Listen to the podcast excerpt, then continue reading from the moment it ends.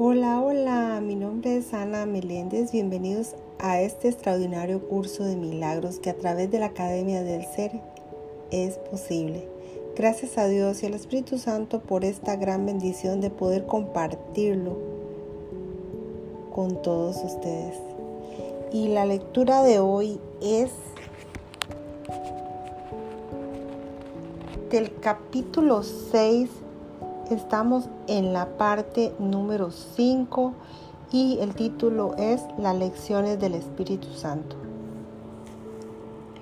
Como cualquier buen maestro, el Espíritu Santo sabe más de lo que tú sabes ahora y solo te enseña para que llegues a ser igual que Él. Tú te enseñaste mal a ti mismo al creer lo que no era cierto. No creíste en tu propia perfección ¿Iba acaso Dios a enseñarte que habías fabricado una mente dividida cuando Él sabe que tu mente es íntegra? Lo que Dios sí sabe es que sus canales de comunicación no están abiertos a Él, lo cual le impide impartirlos su júbilo y así saber que sus hijos son completamente dichosos.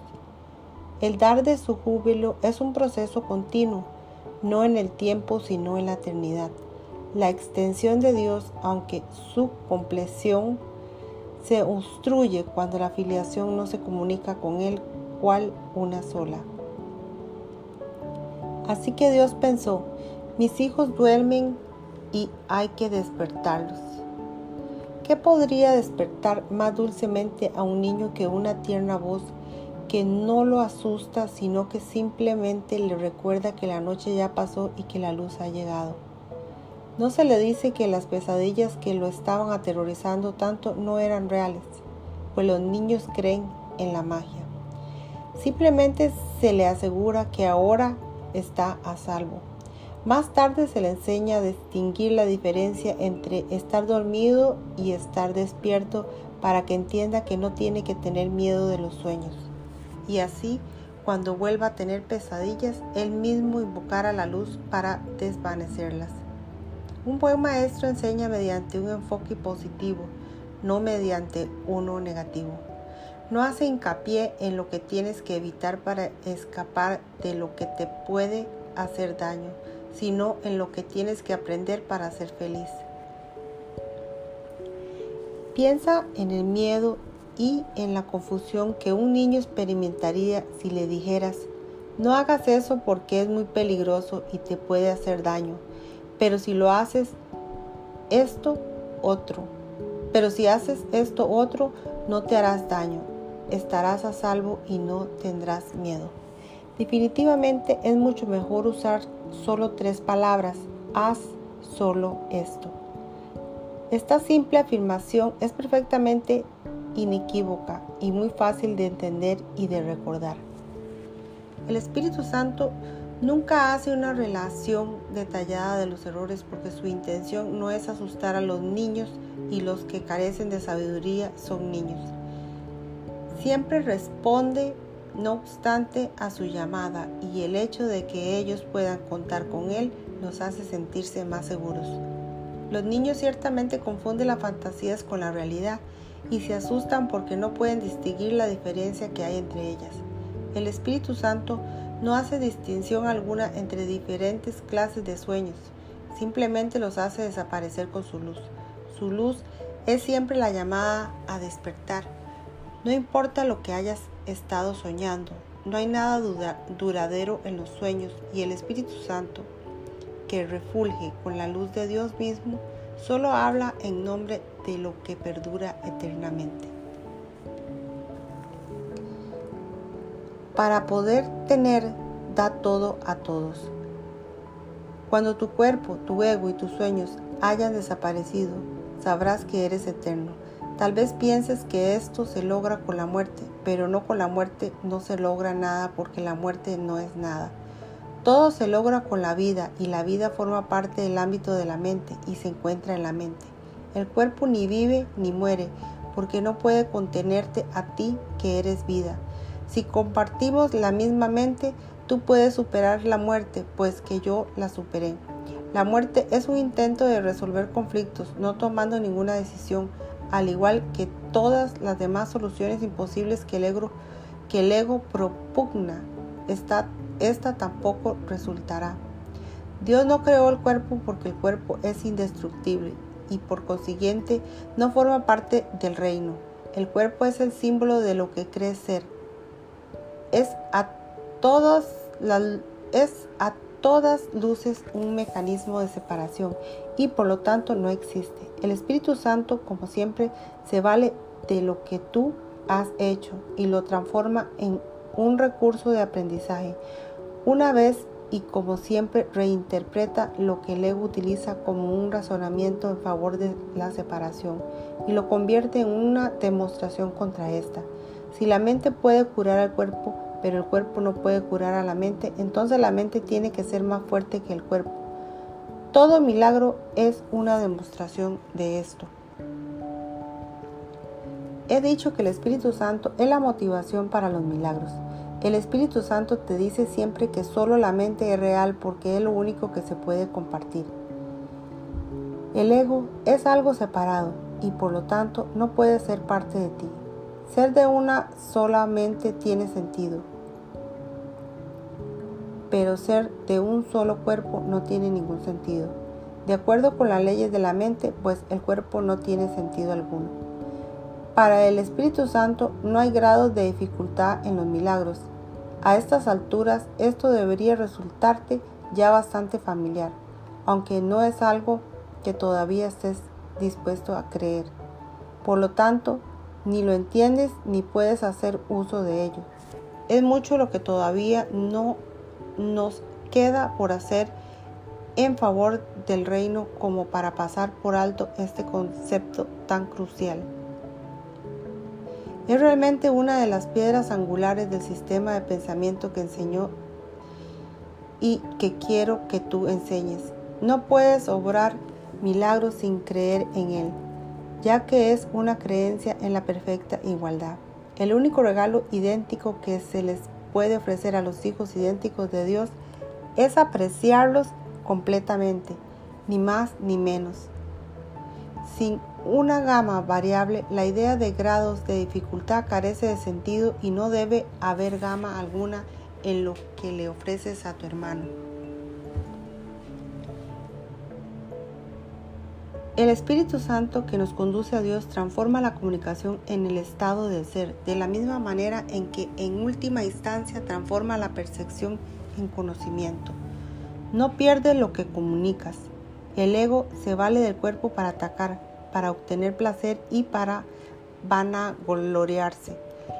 La locura de esta percepción lo convierte en algo verdaderamente temible. El Espíritu Santo lo ve solo como un medio de comunicación y puesto que comunicar es compartir, comunicar se vuelve un acto de, comunión. Tal vez creas que el miedo, al igual que el amor, se puede comunicar y que por lo tanto se puede compartir. Sin embargo, esto no es tan real como puede, como puede parecer a primera vista.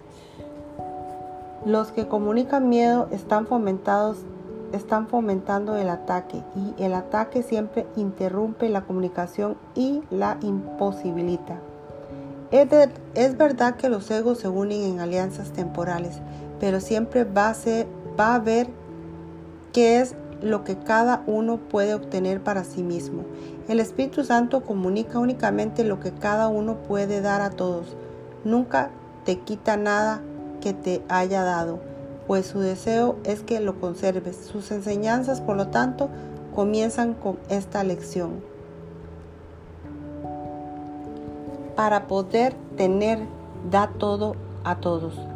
Este es un paso preliminar básico y el único que tienes que dar por tu cuenta.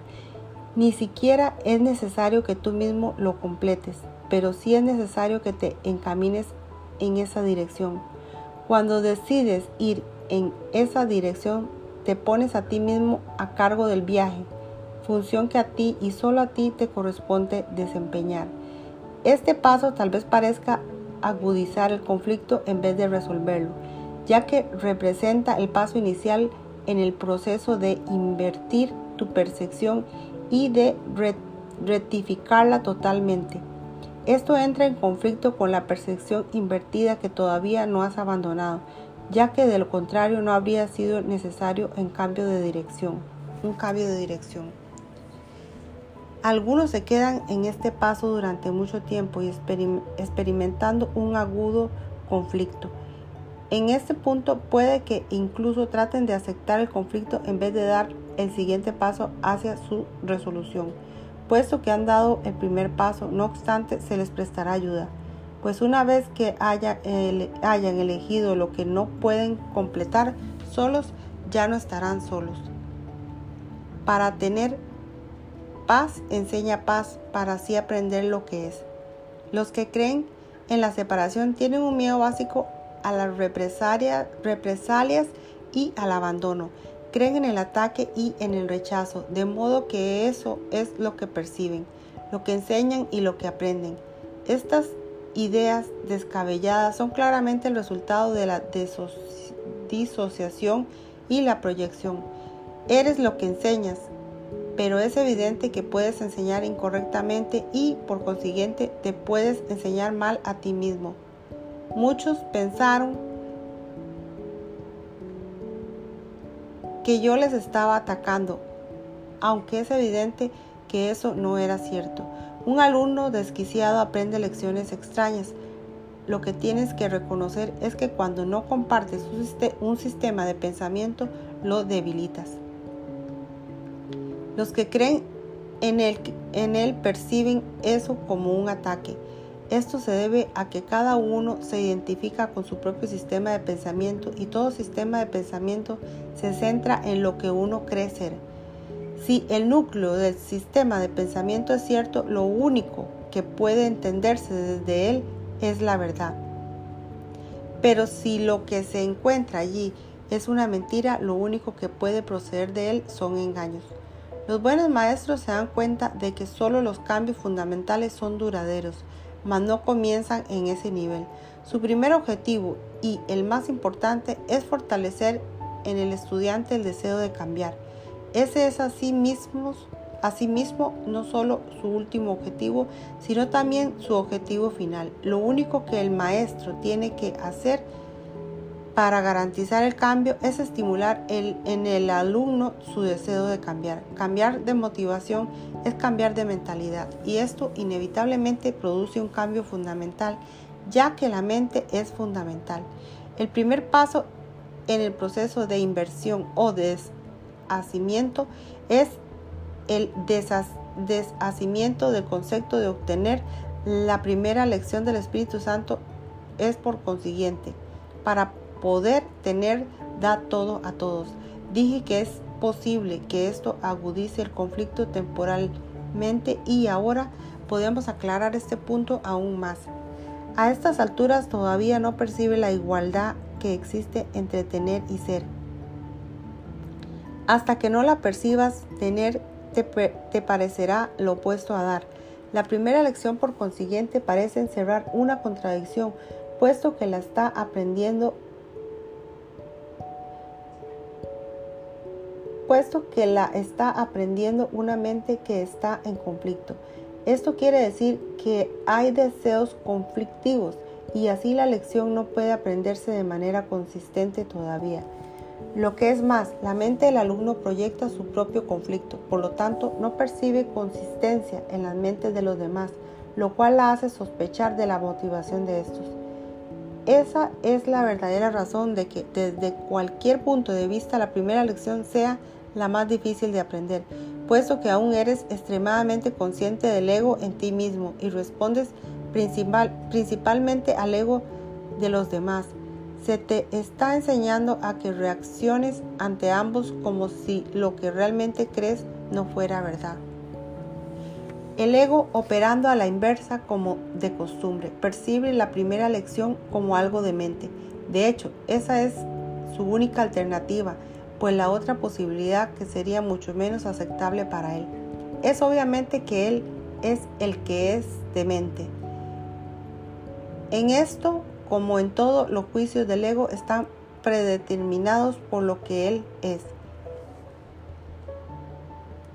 El cambio fundamental tendrá lugar cuando el, cuando el pensador cambie de mentalidad. Mientras tanto, la progresiva claridad de la voz del Espíritu Santo hace que sea imposible que el alumno no la oiga. Por algún tiempo, pues recibirá mensajes conflictivos y aceptará los dos. La manera de escapar del conflicto que surge de los sistemas de pensamiento que se oponen entre sí consiste claramente en escoger uno y abandonar el otro.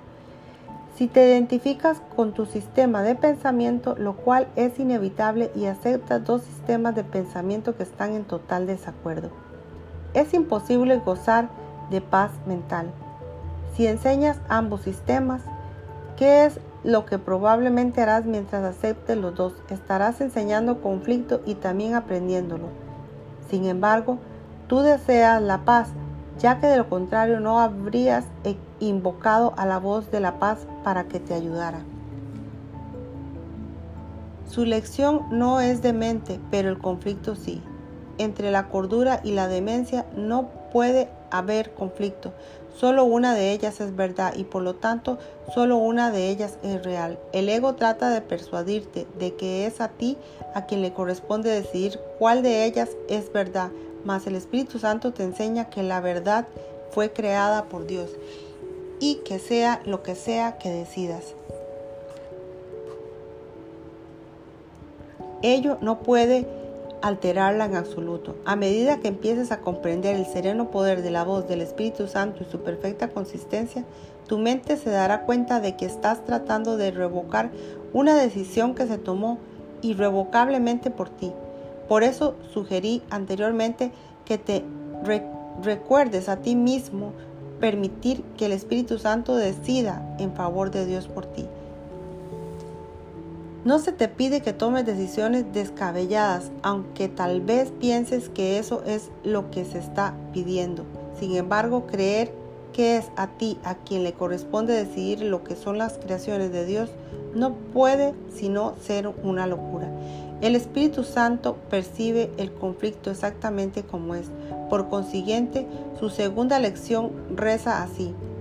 Para tener paz, enseña paz, para así aprender lo que es. Este es todavía un paso, un paso preliminar, puesto que aún no has equiparado tener con, con ser. Es no obstante un paso más avanzado que el primero, que en realidad no es sino el comienzo del proceso de inversión de pensamiento. El segundo paso es una afirmación categórica de lo que deseas. Es pues un paso encaminado a liberarte del conflicto, ya que significa que se han considerado las alternativas y se ha elegido la más deseable. Con todo, la expresión más deseable aún implica que lo deseable tiene diferentes grados. Por lo tanto, aunque este paso es esencial para poder tomar la decisión fundamental, no es obviamente el último. No se ha aceptado todavía la falta de grados de dificultad en los milagros, porque nada que desee completamente puede ser difícil. Desear completamente es crear y crear no puede ser difícil si se tiene en cuenta que Dios mismo te creó para que fueras un creador. El segundo paso, pues, es todavía perceptual, si bien es un paso gigantesco hacia la percepción unificada que refleja el conocimiento de Dios. Al dar este paso y seguir en esta dirección, estarás avanzando hacia el centro de tu sistema de pensamiento, donde tendrá lugar el cambio fundamental. En el segundo paso, el progreso es interminente, pero el segundo paso es más fácil que el primero porque es el que le sigue. Darse cuenta de que este paso no puede sino seguir al primero es señal de una creciente conciencia de que el Espíritu Santo te guiará en tu camino. Mantente alerta solo en favor de Dios y de su reino. Hemos dicho anteriormente que el Espíritu Santo evalúa y tiene que hacerlo. Separa lo verdadero de lo, falso, en tu mente y te enseña a juzgar cada pensamiento que dejas que se adentre en ella a la luz de lo que Dios puso allí. El Espíritu Santo, con vistas a, reforzar el reino en ti, conserva lo que está de acuerdo con esa luz y acepta y purifica lo que está parcialmente de acuerdo con el reino. Mas lo que está en completo desacuerdo lo rechaza juzgando contra ello. Así es como Él mantiene la perfecta consistencia del reino y su perfecta unificación. Recuerda, no obstante, que lo que el Espíritu Santo rechaza, el ego lo acepta. Esto se debe a que ambos están en completo desacuerdo en relación con todo. Dado que están en completo desacuerdo con respecto a lo que tú eres, las creencias del ego en torno a esta cuestión tan fundamental varían considerablemente y esta es la razón de que Él suscite diferentes estados de ánimo. El Espíritu Santo nunca varía en este punto y por lo tanto el único estado del ánimo que genera es una dicha. Protege dicho estado rechazando todo lo que no le todo lo que no lo fomenta y así solo él puede mantenerte en un estado de perfecta dicha. El Espíritu Santo no te enseña a juzgar a otros porque no quiere que enseñes nada que sea erróneo y que de esta forma tú mismo lo aprendas. No sería consistente si te permitiera reforzar lo que debes aprender a evitar. En la mente del pensador, por lo tanto, el Espíritu Santo es enjuiciador, pero todo a fin de unificar la mente de modo que pueda percibir sin emitir, eh, emitir juicios. Esto le permite a la mente enseñar sin emitir juicios y por consiguiente aprender a estar libre de ellos. Esta rectificación es necesaria solo en tu mente, a fin de que dejes de proyectar en lugar de extender. Dios mismo ha establecido lo que puedes extender con perfecta seguridad.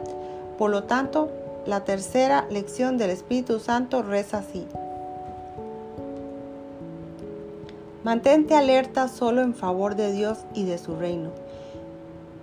Esto es este es uno de los pasos más importantes para que se produzca un cambio fundamental. No obstante, todavía contiene un aspecto del proceso de inversión del pensamiento, ya que implica que hay algo contra lo que debes mantenerte alerta. Este paso representa un gran avance con respecto a la primera lección, que es meramente el principio del proceso de inversión del pensamiento y también con respecto a la segunda que es esencialmente la, la identificación de lo que es más deseable. Este paso, que es la conclusión lógica del segundo tal como el segundo lo, lo es del primero, subraya la dicotomía que existe entre lo deseable y lo indeseable. Por lo tanto, hace que la elección final sea inevitable. Mientras que el primer paso parece agudizar el conflicto y el segundo puede, hasta cierto punto, aún extrañar conflicto, aún entrañar conflicto. El tercer paso requiere un constante estado de alerta contra el conflicto, ya que he dicho que puedes estar tan alerta contra el ego como a su favor. La última lección enseña no solo que puedes, sino que tienes que estar alerta. No se, no se ocupa de la cuestión de los grados de dificultad, sino del hecho de que tu primera prioridad debe ser mantenerte alerta. Esta lección es inequívoca, pues enseña que nunca se deben hacer excepciones, aunque no niegue que la tentación de hacerlas se presentará. Aquí pues es donde se te pide que seas consistente a pesar del caos. Mas la consistencia y el caos no pueden coexistir por mucho tiempo, puesto que se excluyen mutuamente. No obstante, mientras tengas que estar alerta contra algo, no estarás reconociendo esta mutua, esta mutua exclusión y seguirás creyendo que puedes elegir la consistencia o el caos.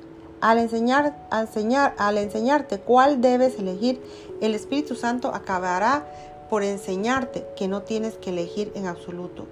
Esto finalmente liberará a tu mente de tener que elegir y la encaminará hacia la creación dentro del reino. Elegir a través del Espíritu Santo te conducirá al reino creas mediante tu verdadero ser, pero tienes que aprender a recordar lo que eres. La forma de recordarlo es inherente al tercer paso, que conecta las lecciones implícitas en, en los otros dos y va más allá de ellos hacia una verdadera integración.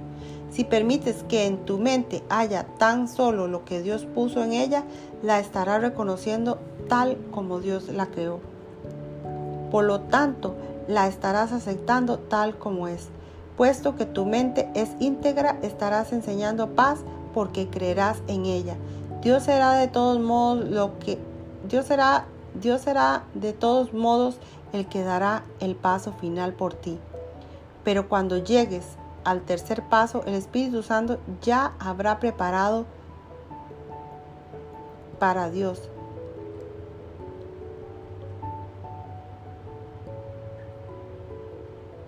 ya te ha preparado para Dios. Te está preparando para la conversión de tener a ser en virtud de la naturaleza misma de los pasos que tienes que dar con Él.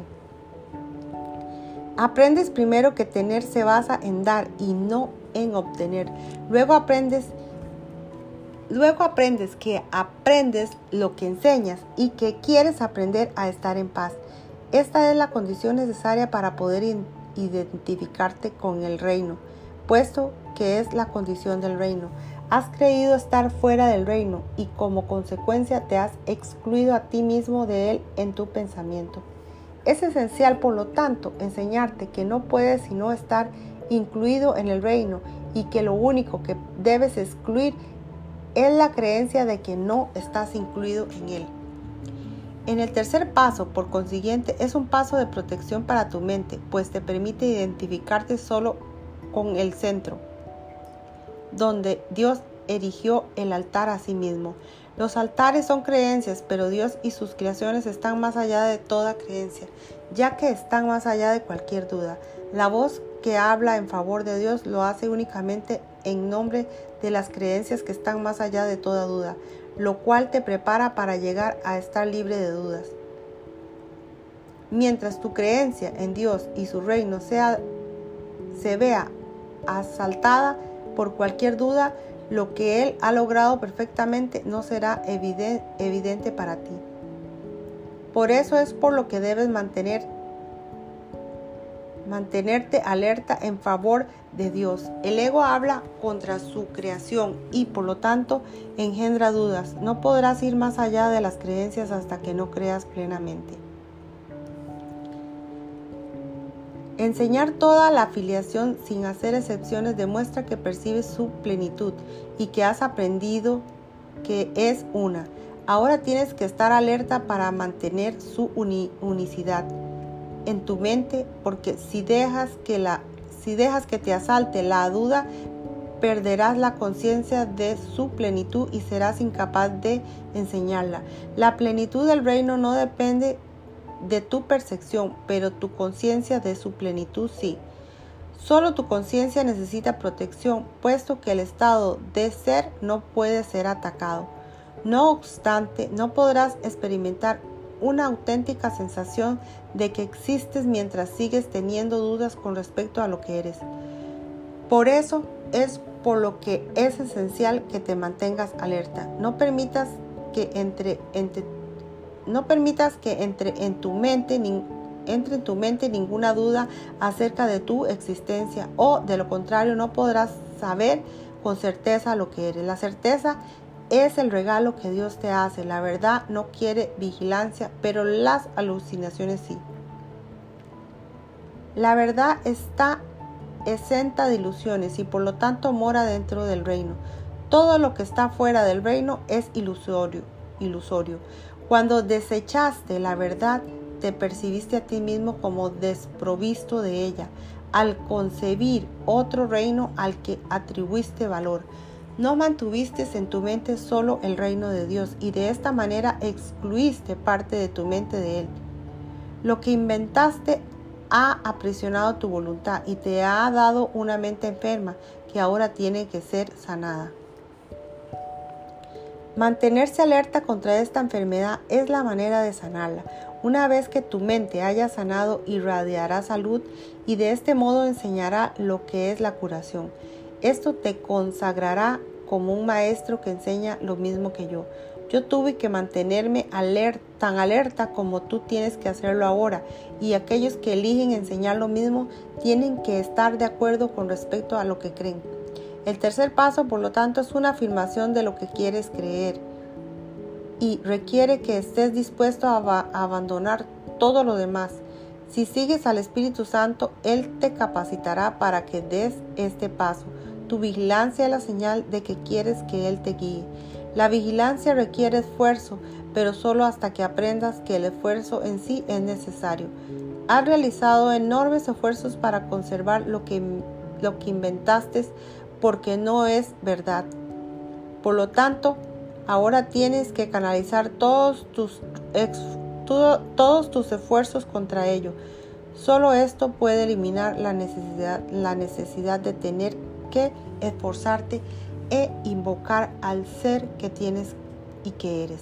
Este reconocimiento no requiere ningún esfuerzo por tu parte, puesto que ya es verdad y tampoco necesitas protección. Descansa en la, en la perfecta seguridad de Dios, por lo tanto, la inclusión es total y la creación no tiene límites.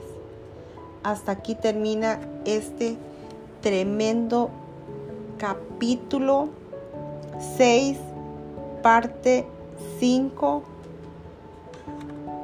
Bastante, bastante larga, así que hasta aquí concluye esta tremenda lección. Bueno, mis amores, y quiero recordarles a cada uno de ustedes que compartan, que compartan, compartan, compartan todo este mensaje, porque sí es necesario compartirlo. Les recuerdo a cada uno de ustedes que me pueden seguir en mis redes sociales en anamelendez.cartra.com eh, raya inclinada page raya inclinada, curso de milagro y mis redes sociales, Facebook Ana Meléndez, Instagram terapeuta Ana Meléndez. Y por favor, de verdad, compartamos este mensaje de un curso de milagros. Muchos lo necesitan, seamos héroes de otras vidas. Así que nos vemos en el próximo capítulo. Gracias, gracias, gracias. Bendiciones a todos.